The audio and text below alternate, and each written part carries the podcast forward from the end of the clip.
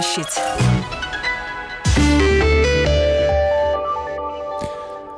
Снизить НДС и не только на овощи и фрукты, но и на остальную сельхозпродукцию. Сохранить нынешний облегченный порядок привлечения сезонных работников, обеспечить адекватный кадастр и ставки налога на недвижимость в отношении сельскохозяйственной земли и зданий. Таковы основные требования, с которыми представители Совета по сотрудничеству сельхозорганизаций идут сегодня в Министерство финансов. Ну а накануне фермеры встречались с премьером и, как сказала по итогам этой встречи Эвика Сылания, не в интересах правительства затягивать выполнение требований крестьян. А вот еще одна цитата. «На уровне Латвии требования выполнены, поэтому дальнейших протестов быть не должно», добавил глава Минземледелия Арманс Краузе. Между тем, увидят ли улицы Риги технику крестьян, вопрос пока открытый, сказала Домской площади член правления Балтейс ОГУ компании Гундега Саушкина. Вы знаете, как-то пропала вера то, что говорят.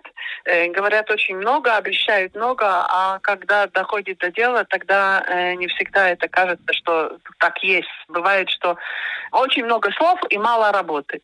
Поэтому я не знаю, как решить э, насчет э, следующего поезда в Ригу э, с тракторами, да, я это не знаю, как это будет конечное решение, но я скажу, что это зрело давно, да, и это ну, было необходимым шагом, потому что никто нас не слышит. Мне, мне очень жалко, что в нас вслушивается только тогда, когда мы орать начинаем. Почему нельзя сразу делать? Почему так? Когда ты поднимаешь голос, когда ты начинаешь угрожать, тогда тебя слышат. А в нормальном разговоре это, это ненормально у нас на крестьян, так же самое, как на других предпринимателей, смотрит, знаете, как в плохой семье, ну, несчастливой семье, когда муж приходит, приносит деньги, а жена начинает на него орать, что он мало принес, давай неси еще, давай еще, давай. И приходят все остальные, давай делить то, что он принес. И еще жена, как налоговая инспекция, думает, что он где-то что-нибудь, наверное, спрятал, не все отдал, да? И что ему остается? И что остается? И свои что? манатки уйти, да, уехать опять э, куда-нибудь в Ирландию, ну, что ему делать? Когда-то это надоедает. Вот и тут тот случай, когда надоедает. Крестьяне в списке тех требований, которые накануне были uh-huh. отправлены и премьер-министру, и министру финансов, к которому вы отправляетесь, требования снизить НДС, причем уже не только на овощи и фрукты, но и на другие группы сельскохозяйственных товаров. О какой ставке может идти речь? 12, 5, 0? Ну, э, по-нашему, именно по ягодам и фруктам э, мы пришли к 5%. Это не просто так, а это было исследование университета сельскохозяйственного, при каком э, НДС исчезает теневая экономика. Потому что ягоды и фрукты привозятся из Польши, из за границы фурами, и она на ночном рынке она ну, исчезает в течение часа-двух часов, ее нету, и никакого НДС там нету. Mm-hmm. И именно они посчитали, что 5% это порог, когда уже неинтересно э, заниматься схемами, неинтересно заниматься каруселью, отмыванием НДС. И именно эти 5%. Мы на это и настаиваем. Вышел разговор о том, что все, ну, свежая продукция, которая не перерабатывается, то есть это молоко, мясо, которое свежее продается, что она тоже будет подвержена этому маленькому налогу. Но не знаю, как это будет. Ну вот сейчас было эти 5% как эксперимент э, на, на овощи и фрукты, да. И он себя оправдал, потому что мы сами увидели, как уменьшилась теневая экономика, как исчезли эти перепродавщики, как на рынке появилась надписи, что это Польша, что это Греция, что это Болгария, да. Э, уже не стали врать, потому что, ну как эти перекупщики тоже, которые привозят э, свежие фрукты, ягоды, они сказали, что, ну, 5% мы можем уплатить, и нет смысла уже обманывать. Угу. Ну, я не знаю в этом году, как будет с 12%. А Министерство финансов, когда они нам представили этот свой отчет, э, я, грубо говоря, обалдела, потому что они говорят, что э, отрасль заплатила 300 тысяч, всего 300 тысяч заплатила налогов. Это всех общих налогов, которые заплатила отрасль. И что оборот отрасли там был, по-моему, 64 миллиона я одна заплатила половину этих налогов. А где остальные? И я небольшая. да, то есть это открытое вранье. И только пять самых больших, э, кто выращивает овощи и кто выращивает ягоды, угу. у них уже оборот 60 миллионов. А где же тогда все остальные? Скажите, а есть какие-то индикации представителей того же Министерства финансов, а насколько реально продвижение вот этого вопроса о сниженном НДС? Ну, я думаю, что сейчас вот начнутся эти разговоры, и будет спор между Министерством земледелия и Министерством финансов, потому что Министерство земледелия по своему анализу говорят, что этот э, пониженный на, налог дал очень большой результат. Министерство финансов говорит, что он не дал никакой результат, что наоборот хуже. Поэтому вот эта ну, встреча сейчас, которые мы начинаем, мы начинаем разговаривать о методике. Почему такая разница? Почему из своих данных Министерство земледелия берет, и у них другие цифры, а Министерство финансов берет оттуда же, и у них другие цифры.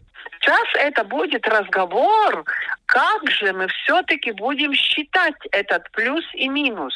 Еще одно категоричное требование фермеров – не менять действующий упрощенный порядок привлечения к сельхозработам сезонных работников. В чем его суть и почему это важно, особенно тем, кто выращивает урожай, эмоционально продолжила Гундега Саушкина. Мы немножко испуганы и я не, начинаю не доверять тому, что говорят. Нам не говорили, что этот налог будет изменя, ну, меняться. Поэтому мы боимся, что этот налог, который программа сезонных работников, она тоже в один день может прекратиться. Ничего не говоря, берет и закрывает. И такие разговоры тоже шли. А эта программа очень важна, потому что тот, ну, как мы собираем ягоды, во всем мире идет сезонные работники.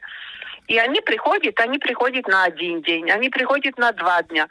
И полностью оформлять им, как у нас в Латвии, это оформление, оно и так очень тяжелое. Договоры заключаешь, потом сообщаешь налоговой службе, потом так далее. этот человек пришел, может быть, 20 часа только поработал и ушел. Поэтому была введена эта облегченная система, что мы утром сообщаем, кто пришел, и вечером сообщаем, кто, сколько он заработал. И от этого мы платим 15% налог.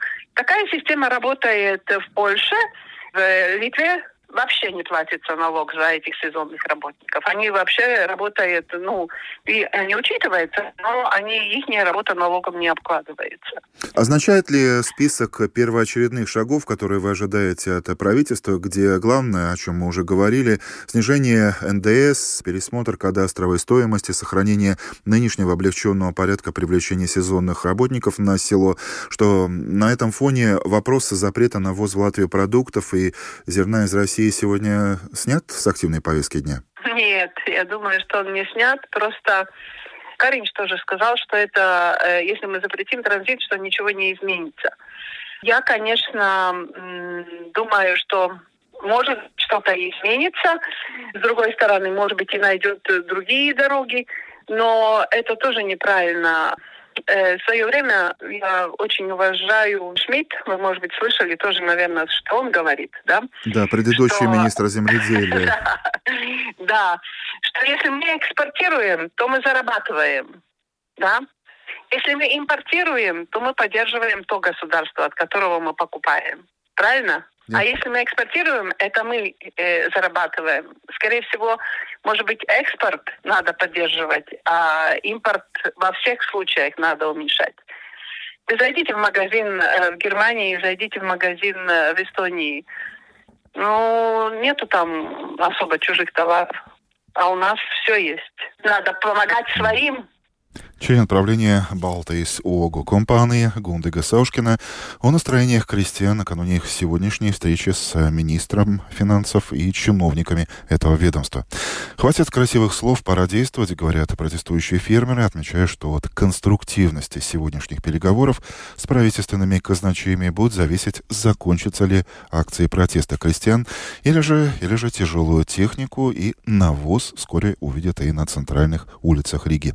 Решение об этом этом, кстати, будет э, принято сельхозорганизациями сегодня вечером или завтра утром. Мне жаль, что нас слышат, когда мы начинаем орать. Это же ненормально, отметила наша собеседница.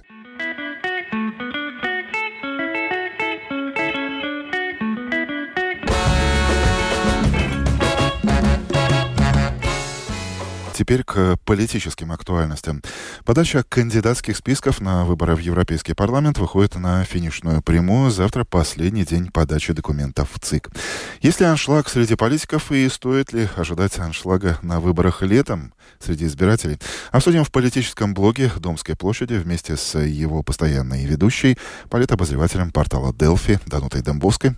Тихо, ровно, ожидаемо. Насколько тебе, скажу честно, интересно следить за этим процессом? И есть ли отличие между выборами в Европарламент 2024 и теми, что мы пережили несколько лет назад?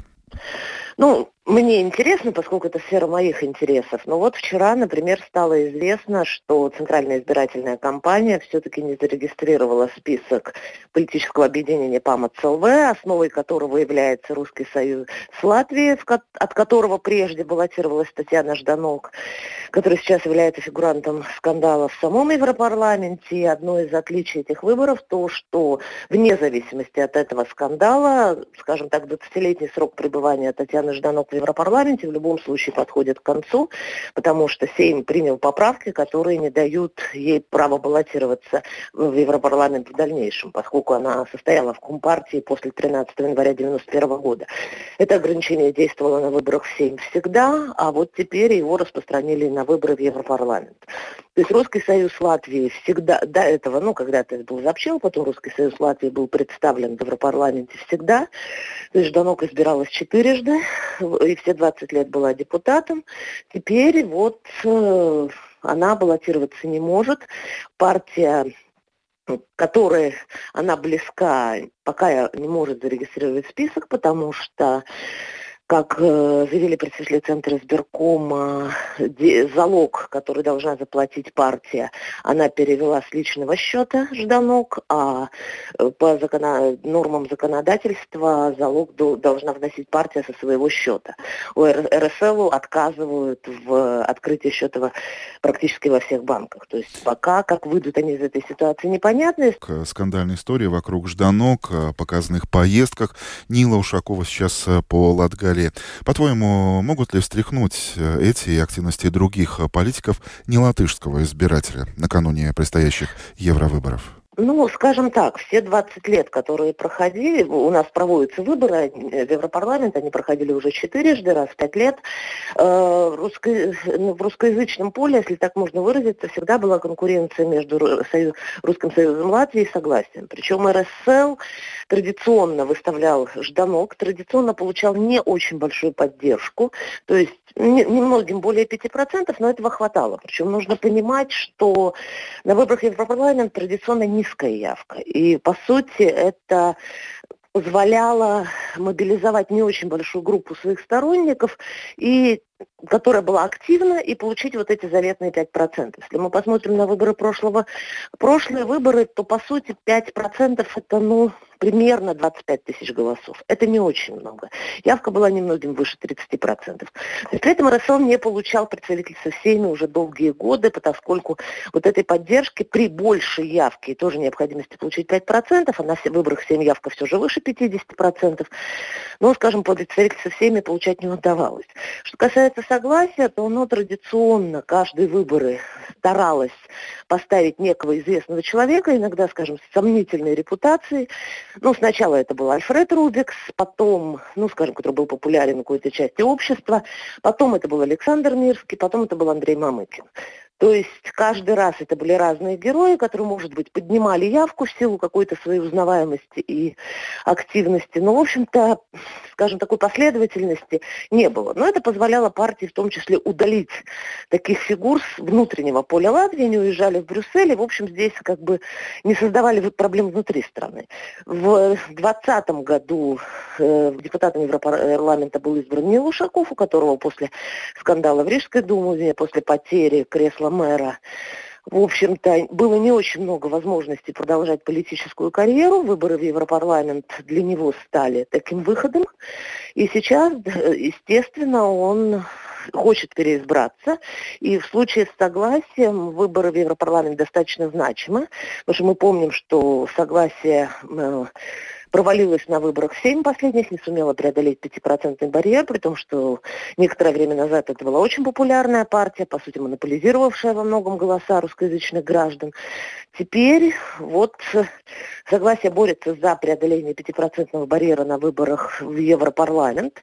И то, на что бы я хотела указать, это то, что что для согласия это принципиально, потому что э, способность получить мандат, получить поддержку на выборах в Европарламент в какой-то степени докажут выживаемость этой партии и какие-то перспективы, потому что мы понимаем, что в июне 20, 24 э, года проходят выборы в Европарламент, а в июне 25 выборы в самоуправление. То есть остается уже короткая дистанция в год, и, соответственно, для тех партий, которые участвуют в выборах в Европарламент, важно показать некий результат, потому что это будет ну, такая показатель некой поддержки в обществе и перед выборами самоуправления. Для, для согласия это доказательство, ну, мы живы, и мы еще что-то можем. Лето Поэтому, наступит думаю, конечно... очень э, быстро, но пока, во всяком случае, мне кажется, что жарко летом будет на улице, за окном, а не на избирательных участках, но лето покажет. Спасибо, Данута, доброго дня. Данута Дембовская, политобозреватель русской версии портала Делфи о низком старте партии на Евровыборах 2024. Завтра последний день подачи кандидатских списков. Эмоции накаляются. Теперь про спорт. Роман Антонович этим утром с рассказом о мировом биатлоне. Самое время. Снег в Риге идет, и не только в Риге. Да, и снег должен был быть э, в чешском нове место, где накануне стартовал чемпионат мира по биатлону. Вот, но там погода совсем другая. Однако я сделаю акцент на иной вещи, потому что перед началом а, соревнований э, кипели споры и копья ломались о том, кто же будет будет фаворитом в борьбе за золотые награды? Это французы или это а, норвежцы? Французская или норвежская сборные? И те, и другие в этом сезоне чаще всего занимают подиумы. И самый главный вопрос, какая же из этих двух стран выиграет медальный зачет по биатлону. Однако все станет известно в конце чемпионата мира. Вот. А пока что а, состоялась эстафета, смешанная эстафета накануне. И норвежцы, которые выигрывали все командные гонки и продлевали свою бесконечную, казалось, беспроигрышную серию, вот уже до 11 побед в рамках Кубка мира, обеспечили себе малый глобус, вот они э, приковывали к себе внимание. А, здесь я сделаю такую многозначительную паузу, потому что переключусь снова на погоду. У нас идет снег, а в новое место накануне был ураган. И соревнования были даже под угрозой срыва. Организаторы не пускали спортсменов на трассу, чтобы те не, сами не повредились и не повредили покрытие. Вот, и участники чемпионата мира были вынуждены э, свои тренировки проводить, внимание, на лыжероллерах. Да? Теперь вы понимаете, какая была там погода. Проливной дождь в Чехии на чемпионате мира по биатлону. Тем не менее, организаторы проверили все досконально и э, дали зеленый свет. В общем, с такими входными данными и начался чемпионат мира. Эстафета вчера получилась очень интересной. Я смотрел, затаив дыхание, и хотя в тройке призеров были все главные фавориты, тем не менее с самого старта лидерство захватила сборная Германии. И держала ее до третьего этапа, пока э, на стрельбище не прибежала Франциска Пройс, э, которая и не справилась со стрельбой. Кстати, самый надежный участник смешанной эстафеты. Кое-как закрыла мишени лежа, а в стойке она ушла на штрафной круг. И таким образом сборная Германии откатилась на пятое место и выбыла из борьбы за медали. А сенсация была э, в лице Норвегии потому что в первой же гонке норвежцы, а именно Йоханнес Бо, не удержал преимущество. Вот, и вся сборная Норвегии проиграла. То есть все, что не золотое э, место, не первое место, то все для Норвегии будет проигрышем. Золото накануне э, досталось Франции, которая обыграла норвежцев даже со штрафным кругом и финишируя э, в тренировочном темпе. Вот такая скорость была у сборной Франции. Ну и третье место у шведов. Латвия. Латвия была 19 -я. Не спешите э, ругать нашу команду, потому что 19 место – это, в принципе, самый лучший результат за последние 13 лет, потому что так высоко э, по смешанной эстафете Латвия ну, вот давно уже не добиралась. Ренарс Биркенталс стартовал Эдгар Смис. Ребята делали все, что могли, и у них все получалось. Они нашу команду вытягивали. Э, Байба Бендик ее стараниями наша сборная аж до 12 места добралась. Но вот Ания Сабуле э, на огневых рубежах э, немного сплоховала, и еще скорость у нее была не та, как потом говорили комментаторы. Было такое ощущение, будто у Сабулы лыжи медом намазаны. Вот. И, к сожалению, она весь задел, который был сделан нашими ребятами и Байбой, Э, проиграла и в итоге оказалась на 19 месте, вся наша команда. Спросите, где Андрей Расторгуев? Он вчера только прибыл из тренировочного лагеря и поэтому на эстафету э, не попал. В общем, позитив. Скорость Бендики и Миса – это хорошо. Э, Биркенталс, э, ну, форма у него, смотрите, набирается. Один из, ну, возможных и э, потенциальных лидеров сборной Латвии по биатлону. Вот. Если еще ход сделать быстрее, вообще к нему никаких претензий не будет стрельба у Бендики прекрасно. Вот, так что, эм, в принципе, наша сборная смотрелась неплохо, и я думаю, что этот чемпионат мира станет своего образом, ну, таким рестартом. Я не хочу забегать вперед, но ощущение такое у меня, по крайней мере, складывается. Еще Андрей Расторгуев не сказал свое окончательное слово. Так что мировое первенство в новое место продолжается. Я надеюсь, что там, правда, будет погода зимняя, вот с сегодняшнего дня и далее. Ну, я надеюсь, что у тебя ну, найдутся и... такие да. же вкусные эпитеты и медовые для лыжа. Андрей, спасибо. Роман Антонович с э, новостями спорта. Пока.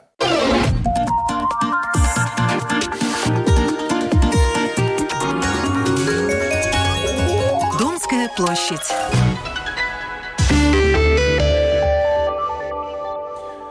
Безнадежность. Сегодня станет ясно, допустят ли к президентским выборам в России Бориса Надеждина. Это единственный кандидат, в прошлом депутат Госдумы России, который в своей программе открыто говорит о необходимости завершения войны в Украине. В свою очередь, ЦИК накануне заявил о 15% брака, собранных за Надеждина подписях, поэтому рабочая группа комиссии уже рекомендовала не пускать его на выборы. С нами на связи политический обозреватель Кристиан Кристиан Розенвалдс. Э, Кристиан, доброе утро. Доброе утро. Скажи, ты очень удивишься, если сегодня в Москве будет э, принято решение допустить антивоенного кандидата к президентской гонке?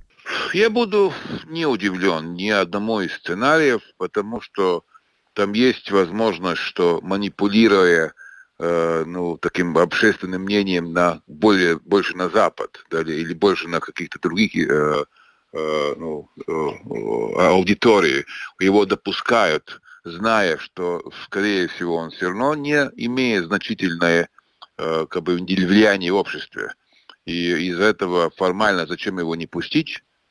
Это с одной стороны. С другой стороны, мы знаем, что в том числе и в России живет такая ну, форма понятий, да, и если каким-то образом позволяется что-то вот таким образом от власти, Э, в следующий раз будут какие-то другие требования или э, другие формы лазейки, чтобы э, не тот куда-то прошел, да, и эта исполнительность разных историй и исполнителей, она может привести к своему, да, типа лучше не пустить дабы не, э, что-то не нарушать. Да. да, тем более, что некоторым, в том числе и политобозревателям, очень трудно представить, что даже на начальном этапе президентской, э, президентской гонки в России мог появиться кандидат, который открыто говорит о прекращении войны в Украине. Кстати, э, по-твоему, кейс Надеждина — это что-то другое, нечто большее, чем предвыборная история, скажем, Ксении Собчак, которая, как мы помним, какое-то время назад на выборах тоже себя позиционировала как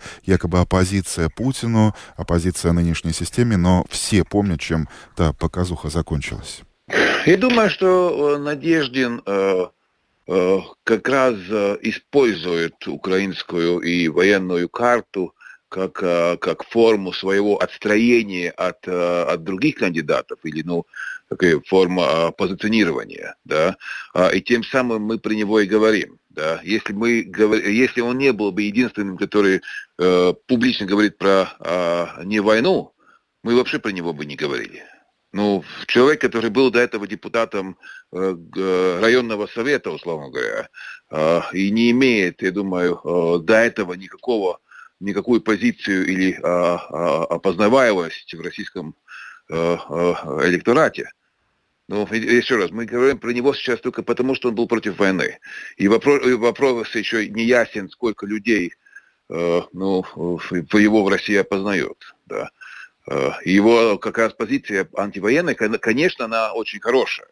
И, конечно, о, это очень хорошо, что вообще в повестке дня российского общества есть люди, которые призывают за такое. И, скорее всего, немножко рискуя этим, он и есть, э, у, у него есть возможность каким-то образом себя показать и привлечь даже каких-то людей, которые его до этого не знали, потому что, ну, э, несмотря на все, как бы э, пропагандистскую силу, которая там вложена в российском, в России, ну, ну люди, которые будут э, иметь антивоенную позицию, они, их будет всегда даже если они поддерживают э, Путина другим вопросом, даже если они ненавидят Украину или э, гнешки, ну, как там правильно, Запад, да, все равно э, люди, которые имеют такую, ну, адекватную э, э, мирную позицию, их всегда будет. То есть и Надеждина случае... не Навальный, да, и тот, кто внимательно следит за нюансами этой истории, помнит, как достаточно быстро и как массово были собраны подписи за него, даже в два раза больше, если верить российским источникам, э, было собрано больше необходимого количества автографов. Но можно ли говорить о его дальнейшей растущей популярности Надеждина в самой России? Значит, я бы хотел бы напомнить самому себя, э, и другую э, историю. Ну, помним Навального, да, сейчас, окей, Навальный в, э, под арестом, э, и, и было много фильмов, и много внимания э, по, по всему миру, э, ну и тому подобное. Ну, э, когда мы его называли в Латвии и, э, и в западных СМИ э, лидером российской оппозиции, а его там поддерживало всего-навсего там неполных 5%, ну, там, ну, есть такие вещи, которые, может быть, нам и нам самим надо поучиться, да. Потому что это, я, я сравнение тогда делал такое, типа, помнишь, у нас был и Каймич, и Гобземс, которые были как бы оппозиционеры, как бы против ковида, как бы против режима Левица и, и Каринча, как они это называли, да, и тому подобное. Но э, и, и кто-то их называл лидерами оппозиции, Хотя, еще раз, были они, они лидером оппозиции, потому что у нас к ним претензий как оппозиционерам было даже иногда больше, чем э, поддержка того, что они борются против там э, ковида или что-то другое. Да, у нас был общий враг вместе с ним, да, может быть, нам что-то больше общее вместе не нравилось, но называть его э, лидером своего мнения и лидером оппозиции, ну, это немножко чересчур. И вот именно таким же образом иногда, как мне кажется, и люди российские смотрят на вопрос, что типа да, нам не нравится Путин, да, нам, может быть, э, мы не видим, но мы не видим и альтернативу, ну и, и он уж точно не является нашим э, лидером нашего э, мнения, да, и вот то же самое, я думаю, здесь. Да, у них есть общий враг э, или общая цель, например, там мир э, и тому подобное, но я не думаю, что Надеждин ну, который, честно говоря, ну, мне, ну, мне не кажется, что это тот человек, который может э, собрать вокруг себя очень много россиянских голосов. Ну, ну, ну и... любят по-другому, да. И это не те качества там. Спасибо. Собеседником Домской площади был политический обозреватель Кристиан Розенвалдс. Накануне сегодняшнего решения или не решения ЦИК России допустить на президентские выборы кандидата, который открыто заявляет о необходимости прекращения военных действий в Украине Бориса Надеждине.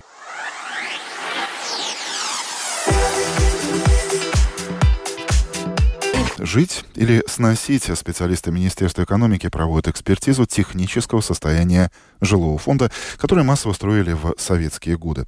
Дошла очередь до хрущевок, и уже есть первые результаты этой экспертизы, какие проблемы выявлены и каковы типовые решения, что делать их жильцам в будущем. Простыми словами сегодня об этом расскажет Юлия Петрик. Приветствую, коллега. Надеюсь, ты меня слышишь.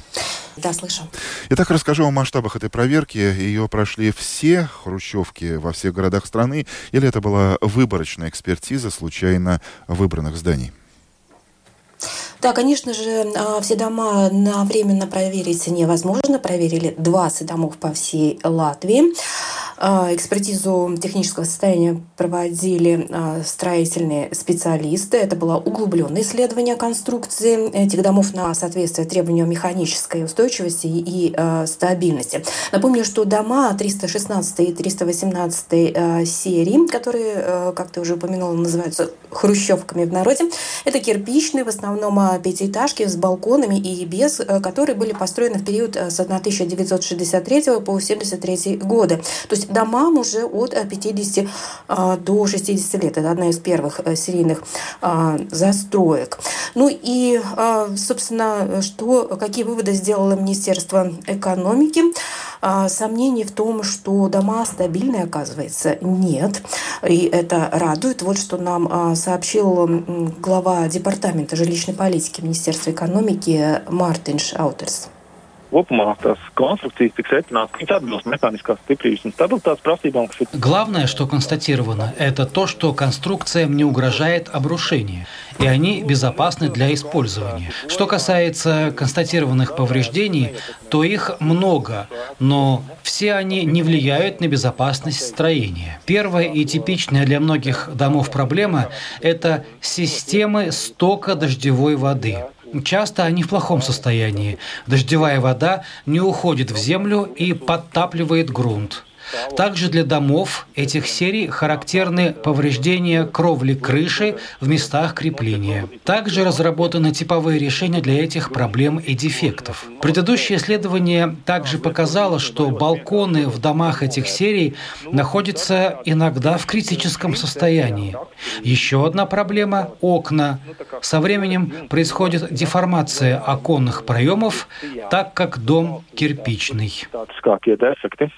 Итак, э, проблемы обозначены. Юль, скажи, а что предлагают эксперты в качестве типовых решений жильцам этих хрущевок? Да, ну э, здесь э, да, такие достаточно стандартные решения. Ну вот во всех, кстати, домах серийных проблем это крыша. Но здесь чаще всего это покрытие крыш, и здесь предлагаются, предлагается усиление поддерживающих а, конструкции а, крыши. А, также в зданиях э, необходимо заменить изношенную э, кровлю. Ну и в качестве решения также предлагается улучшить э, систему отвода дождевой воды. Ну и, конечно же, это замена либо ремонт балконов, которые, как уже и раньше было констатировано, часто находятся просто в критическом состоянии. Но самое важное, что надо отметить, что э, хоть эти проблемы э, не, э, не влияют на стабильность дома в целом, но если их не устранять вовремя, вот тогда уже это может привести к большим проблемам и именно к ухудшению ну, стабильности дома, скажем так. Здесь возникает важный вопрос для многих. Как узнать, не находится ли твоя новая хрущевка в списке, э, так называемом красном списке зданий, э, где могут возникнуть эти проблемы. И нужно ли укреплять, ремонтировать это здание или нет? Ну, действительно, не всем же домам требуется ремонт. Некоторые дома, кстати, в очень даже хорошем состоянии, если за ними регулярно следили или вообще было э, качественно построено здание. Министерство указало лишь э, на самые типичные проблемы Хрущева, которые могут возникнуть. Есть визуальные признаки, которые могут влиять на стабильность конструкции. Об этом нам также рассказал Мартин Шаудерс. Есть типичные проблемы у этих домов и типовые решения. Управляющим только нужно обратить внимание на конкретные участки дома. Управляющий может самостоятельно визуально оценить состояние конструкций. Для этого не нужно особое техническое обследование дома. И далее, если констатировано наличие проблемы, о ней информируются жители, и расходы на укрепление конструкций закладываются в смету.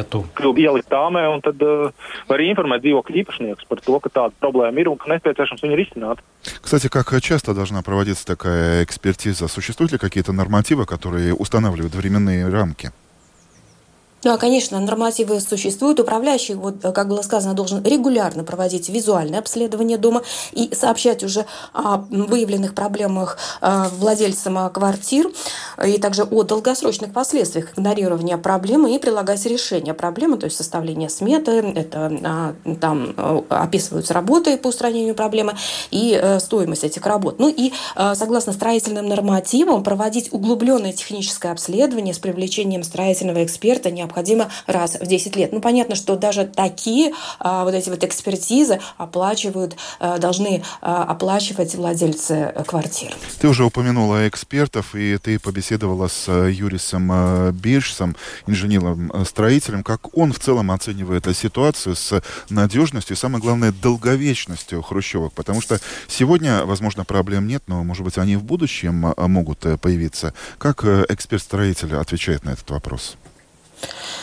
Ну, вот, кстати, э, дома э, хрущевской серии, ну и это даже э, мы знаем как обыватели, что это кирпич, и он самый считается как прочный материал, ну, самый устойчивый, скажем так. Конечно же, там есть панельные перекрытия, вот эта вот деталь может внушать какие-то опасения. Ну, а в целом же устойчивость конструкции домов советской застройки не внушает опасений, так считает Юрис Бирс.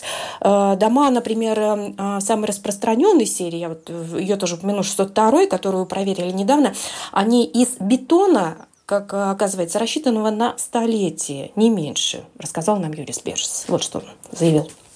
Эти панельные я оцениваю очень хорошо, потому что, в принципе, самые, самые первые только агентские сосны, да, вот это да, потому что там просто соединения сваривали металлические закладушки, они ржавеют, и сейчас никто там и толком не знает, они хороши, не хороши. Когда уже пошел 600 серии, это уже не какая-то сварка просто, это там специально цинкованные закладные и и там э, и механическое сцепление еще.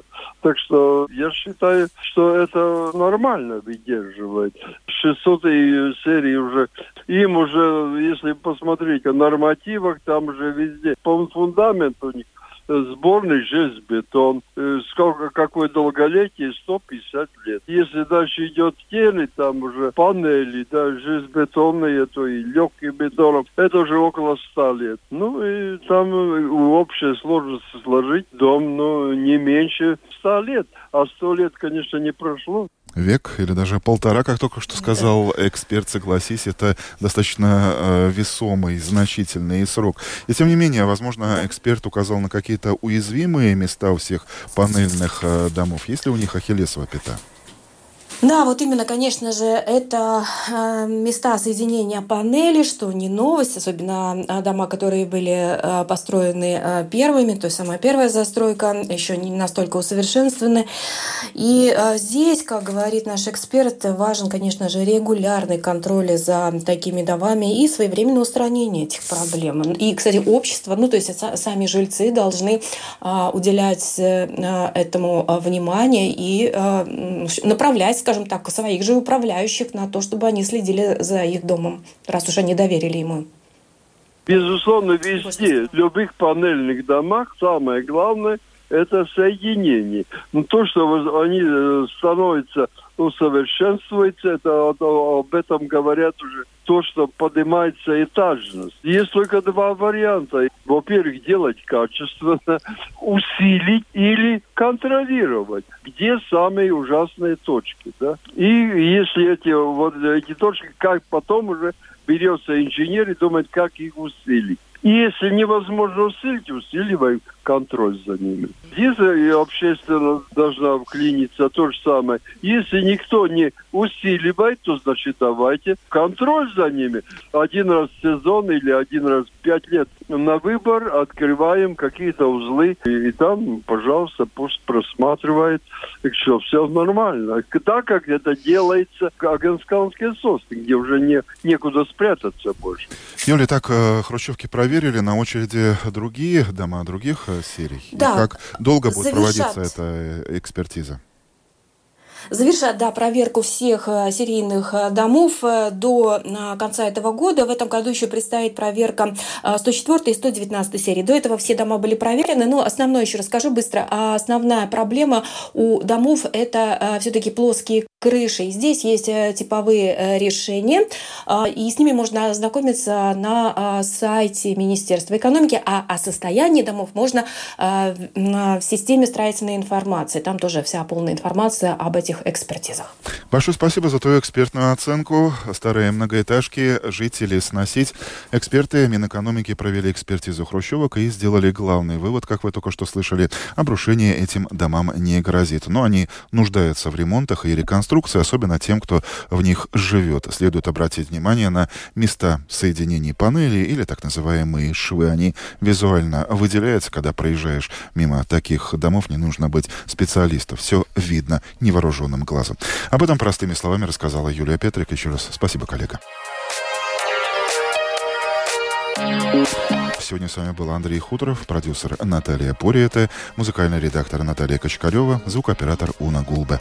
Желаю вам доброго дня, хороших новостей, счастливо, весем столабаку.